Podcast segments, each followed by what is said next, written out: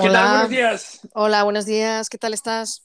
Eh, muy bien, con, muy poco tiempo, la verdad. Eh, ya, ya te veo. ¿Cómo de profundo es nuestro compromiso con nuestros eh, oyentes, eh? hasta el extremo, hasta el extremo. Hasta el extremo, o sea, hasta la pérdida de la salud totalmente. que estamos a dos días de la boda y tú ya no das abasto entre el curro, la boda y tal. Estamos a dos Estás días. que no, no hay manera. Yo me, yo me, voy hoy, no tengo traje, o sea, físicamente no tengo el traje en mis manos, eh, he hecho la maleta, eh, me voy a trabajar ahora. Un desastre. Va a, ser un día, va a ser un día intenso, la verdad, pero... ¿Ya que ahora te vas a ir al final? Tarde. pero bueno, no, no, no, sé cómo lo vamos a hacer, pero bueno, no, ni, lo, ni lo pensemos. Eh, bueno, tendremos el tema. Sí, ¿Qué era el tema que habías propuesto? A ver.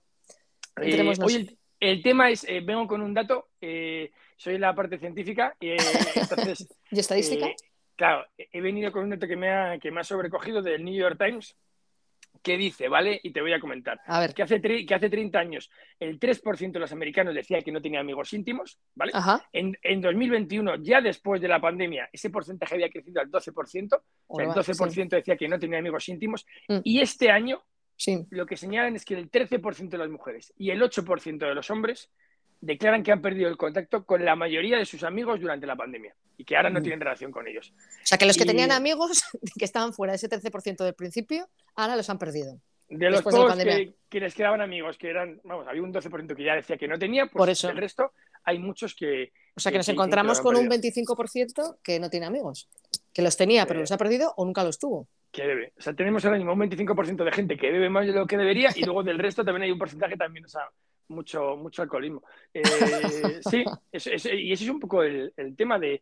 Eh, pues es un cuarto de la población, ¿eh? que se dice pronto. Bueno, a ver, el número no es, es un poco así de brocha gorda, pero bueno, pensemos simplemente un 13% me parece un número brutal. Y el tema es, oye, ¿cómo ha influido la pandemia a los amigos?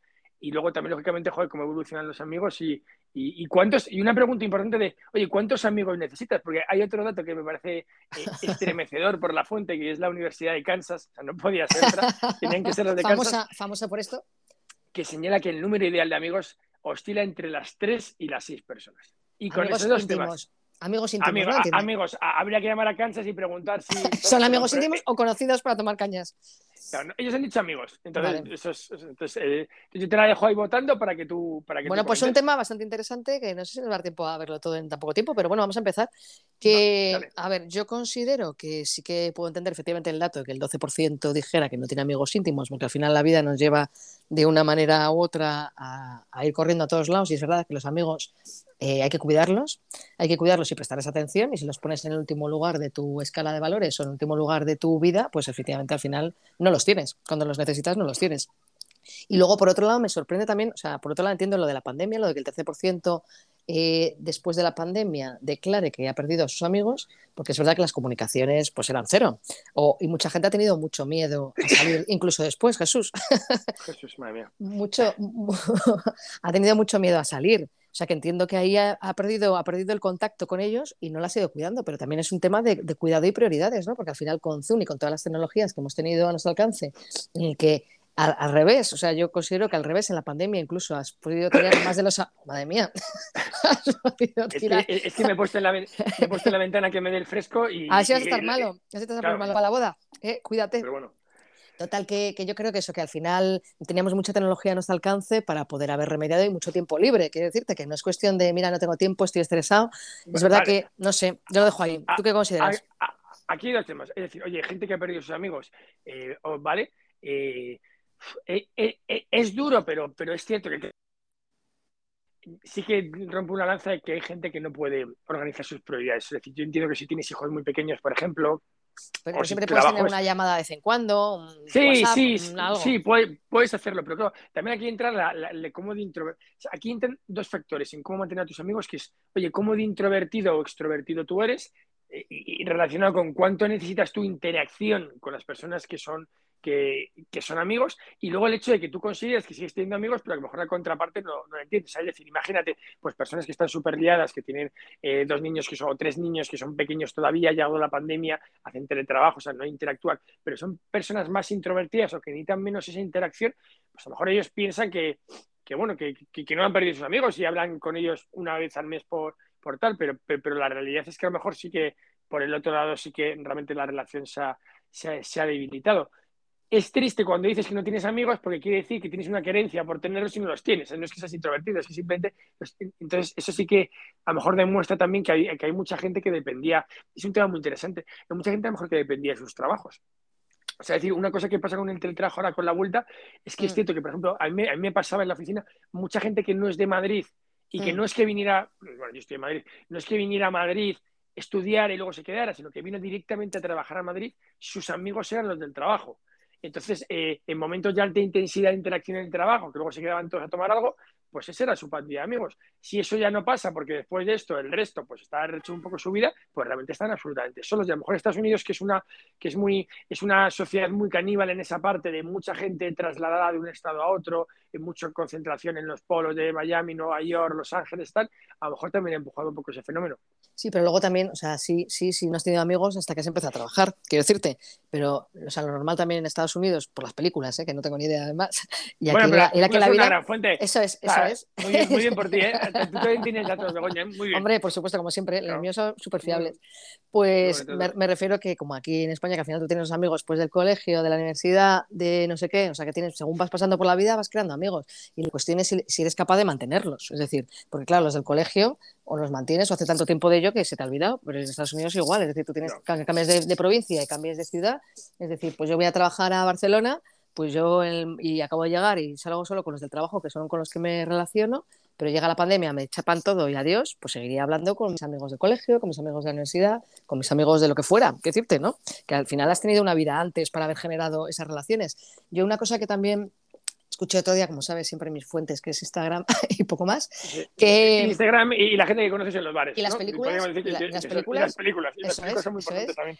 Pues eh, hablaba que en un directo no sé qué hablaban de las relaciones sociales y las amistades y tal, claro, que también es importante darle una... una... ¿Tú, ves, los directos de Instagram? Yo algunos sí, claro, los que me interesan. Muy bien. Que lo importante es darle regularidad. Es decir, si yo tengo una amistad y puedo darle una regularidad, es decir, que nos podemos ver X tiempo porque estamos los dos en la misma ciudad o en tal, y no hacemos por vernos tampoco, ¿sabes? Pues al final se, pierde se pierde contacto, porque no es lo mismo. Es decir, que sí que somos amigos, ¿sabes? Y vamos a ser amigos, pero si yo tengo un problema hoy, pues a lo mejor no me sale contártelo hoy porque no tenido regularidad contigo en esa relación. Voy a darte dos datos más que te van a seguir sobrecogiendo, la verdad. Madre mía, tú eres el de los datos, ¿no? Eh, claro, hoy me he querido preparar como es un poco, como va a tener un pequeño parón ahora, eh, también he querido dejar pues, varios temas ahí abiertos, ¿no? Para, para, que la gente piense, eh, ¿no? En nuestra ausencia. Efectivamente. Eh, hay uno que yo ya conocía y que además de, lo he usado en alguna vez, que es el número de Dunbar. que Dunbar era un, científico que básicamente lo que, lo que hizo fue medir el tamaño del córtex cerebral para decir con cuántas personas realmente podíamos tener relaciones amistosas. O sea, cómo de grandes podían ser los grupos. ¿no? Y entonces, basándose en los Tuareg y, y, aquellos grupos que tienen mayores interacciones, pues llegó a la conclusión de que en condiciones de pues eso, pues, pues como de gente que vive en el desierto, que estás en una fortaleza, en condiciones de mucha intensidad, mm. puede llegar a tener relaciones muy estrechas con un máximo de 150 personas. ¿vale? Que, es una, idea que yo, claro, pero es una idea que yo he mantenido o sea, que yo he utilizado para justificar que las pequeñas empresas y las medianas, en el fondo, tenían más fácil salir de la crisis porque es más fácil de gestionar un grupo pequeño que un grupo grande. Es una vida, ¿vale? Entonces, y dentro de esos 150 los distribuía en círculos concéntricos. Decía, oye, tú puedes tener cinco personas que sean esas cinco personas íntimas y luego, pues, pues, decir, pues tienes lo típico, tienes tus amigos de las cañas, tus amigos de tu hobby raro, tus, tus, tus, íntimos, los que son como tus hermanos, ¿sabes? Y los distribuía ahí. Y la segunda idea que te pongo es el, tiempo que también se ha estudiado que necesitas para establecer una amistad. Y lo han establecido en un número que son 200 horas. Entonces, 200 horas necesitas. Y no me parece un mal número. No, no, no. ¿Y 200 horas cuántos días en las Claro, y, entonces he hecho dos cálculos. He dicho, oye, eh, si tú eres capaz de hacer actividades, en plan, pues, pues yo qué sé, pues eres joven y haces, eh, vas a los scouts, vas de acampada, haces actividades de, de, seis horas más o menos, necesitas hacer 30 actividades para poder decir, oye, ya esta persona es amigo mío. Pero si ya, cuanto más mayor eres, tus, tus periodos de interacciones son más cortos, imagínate que son cañas. Yo cañas con tus amigos de tres horas. Pues necesitas hacer 66 tardes de cañas para poder llegar a tener intimidad, que es un montón. Y claro, eso también lleva a la pregunta de, joder, cuanto más mayor eres, no solamente es que vas perdiendo, sino es que no puedes ir recuperando porque lo que necesitas de un amigo no lo puedes conseguir. Porque, coño, ¿quién coño conoces tú ahora y 66 tardes de, cañas? Ya, no, imposible. O sea, yo hasta que me muera seguramente no, no hagas 66 tardes de cañas. Bueno, ya, ya nos gustaría a nosotros eso, pero tú las cañas las haces bastante a menudo. Pero claro, pero que, es, complicadísimo al final porque entre ves a tu familia, a tus amigos ya, ¿de dónde sacas tus 66? O sea, vas a hacer uno o dos, lo cual es jodido. Eh, ¿Qué piensas? A ver, pues que son varios datos. Además, nos hemos dejado el de los tres a seis amigos de la Universidad de Kansas, ahí por ver, eso, no lo hemos contado. Sí, pues mira, te diré que esto enlaza con las distintas horas, que es verdad que hay amistades, que no sé si te pasa a ti, que de repente hay un amigo que de repente lo haces súper rápido, que es verdad que le dedicas mucho tiempo, que no sé si será hasta las 200 horas, y de repente tiene el mismo nivel, a lo mejor, que otros amigos con los que llevas 10 años, ¿sabes? Porque hay amistades que de repente fluyen así y, de repente dices, oye, por este de acabo de conocer hace un año, ¿sabes? Y siento la misma amistad que a lo mejor con otro de hace 10 años. Pero efectivamente, el tema de las 200 horas es importante, pero a lo mejor el de hace 10 años es que no le ves, ¿sabes? O le ves muy poquito se mantiene la amistad porque tenéis una amistad, ¿sabes? Tenéis hablas por teléfono, lo que sea, pero es verdad que el tiempo dedicado es menor, con lo cual es verdad que entiendo ahí la fluctuación de las amistades. Luego, de tres a seis amigos, pues sí, yo creo que el tema con íntimos, vamos, amigos íntimos, yo me tenía en amigos íntimos y que puede estar rondando ahí. Que una persona pueda tener de tres a seis amigos, y me parece. ¿Cuántos amigos necesitas? Porque, por ejemplo, me parece, cuando tú eres joven, como pasas mucho tiempo con la gente, pues necesitas muchos amigos, porque también necesitas formar tu personalidad, eres una persona más insegura a lo mejor, tienes muchísimo más tiempo, aunque tú te piensas que no tienes muchísimo más tiempo que tendrás nunca en tu vida, pero el... Eh, no, y que la adolescencia te estás formando y además tus amigos son los con quien te relacionas, que, o sea, tu mundo son tus amigos. Pero ahora mismo, por ejemplo, ¿cuántos, o sea, ¿qué, realmente qué, es un amigo? ¿Qué es un amigo? Madre mía, esto es muy profundo para tan poco tiempo, ¿eh? Claro, es que así somos. Eh, eh, y, cuánto tiempo, ¿Y cuánto necesitas? O sea, es decir, ¿cuánta gente necesitas realmente para cubrir la necesidad cuando definamos que no hemos definido lo que es un amigo? Pues a ver, yo creo que depende de cada uno. Esto es muy subjetivo, pues lo que dices tú antes, es decir, si eres más introvertido y tienes un gran mundo interior, necesitas menos amigos. Pero es verdad que siempre necesitarás, o sea, eh, decía también el estudio de Cambridge, creo que era, o de Oxford, fíjate, ahí te voy a sorprender, que hablaba sobre la felicidad te hablaba sobre la felicidad y es un estudio que se ha hecho eh, durante cinco años. no, no, no, ya, estamos en un momento del podcast en el que todo vale, ¿no? en el que para adelante. Búscalo, que te has quedado muerto. De 75 años que decía que las personas más felices y que tenían, además aumentaba su calidad de vida y que con lo cual vivían más tiempo, eran aquellas que eh, tenían relaciones sociales, es decir, o bien en la comunidad, que aportaban cosas en la comunidad, o que tenían relaciones sociales con sus amigos. Es decir, que el pobre que al final, que no tiene con quién interactuar, pues tiene más posibilidades de caer enfermo y al final fallecer que otra persona que cuida o que tiene, no sé si cuida o que la vida la lleva por ese camino. Ahora sí que vas a flipar porque tenía un dato que no te había querido dar, pero ya te va, a matar. Ahí va. Es que han estudiado también que la soledad, yo siempre he dicho que la soledad es uno de los grandes males, digamos, de nuestra generación, eh, que, la, que la soledad tiene un efecto físico, o sea, es, como una enfermedad, lo que tú dices. Y que lo, lo, comparaba este estudio con eh, fumar 15 cigarrillos al día. O sea, estar solo provoca los mismos efectos físicos, según este estudio, que fumar 15 cigarrillos al, día a, largo plazo. No, porque estamos, estamos diseñados para vivir en sociedad, ¿sabes? Y eso es así, entonces para relacionarnos. Y las relaciones que tengamos con, con otros seres humanos nos hace ser felices y esa felicidad nos hace, se, somatiza en nuestro, en nuestro cuerpo físico, con lo cual es verdad. Pero claro, ya cuántos necesitas, ¿sabes? ¿Y, qué consideras un amigo? Pues yo creo que es un amigo aquella persona con la que tú cuentas, con la que tú, o sea, no solo para los buenos momentos irte de cañas, que me vale cualquiera, que siempre he dicho una frase de para ir de cañas, cualquiera vale, toma, toma, referencia, pero em, pues un amigo al que le puedes contar cualquier cosa que sabes que está ahí, que sabes que, que te va, o sea, que se va a alegrar por tus, por tus eh, logros profesionales o personales más que tú mismo casi, y al que, no sé, es que como es alguien que suma, ¿sabes? No es alguien que te, que te resta, alguien que suma, yo creo que es súper importante, alguien que suma y que, y que se alegra más que tú por tus, por tus logros y está ahí cuando tú tienes tus fracasos o tus errores o tus, no sé, algo así definiría yo. ¿Tú cómo lo definirías? No, me parece muy buena definición. Eh, quizás eh, le añadiría que un amigo es la persona, o sea, un amigo es, es quien es capaz de mostrar eh, una empatía por encima de la media contigo.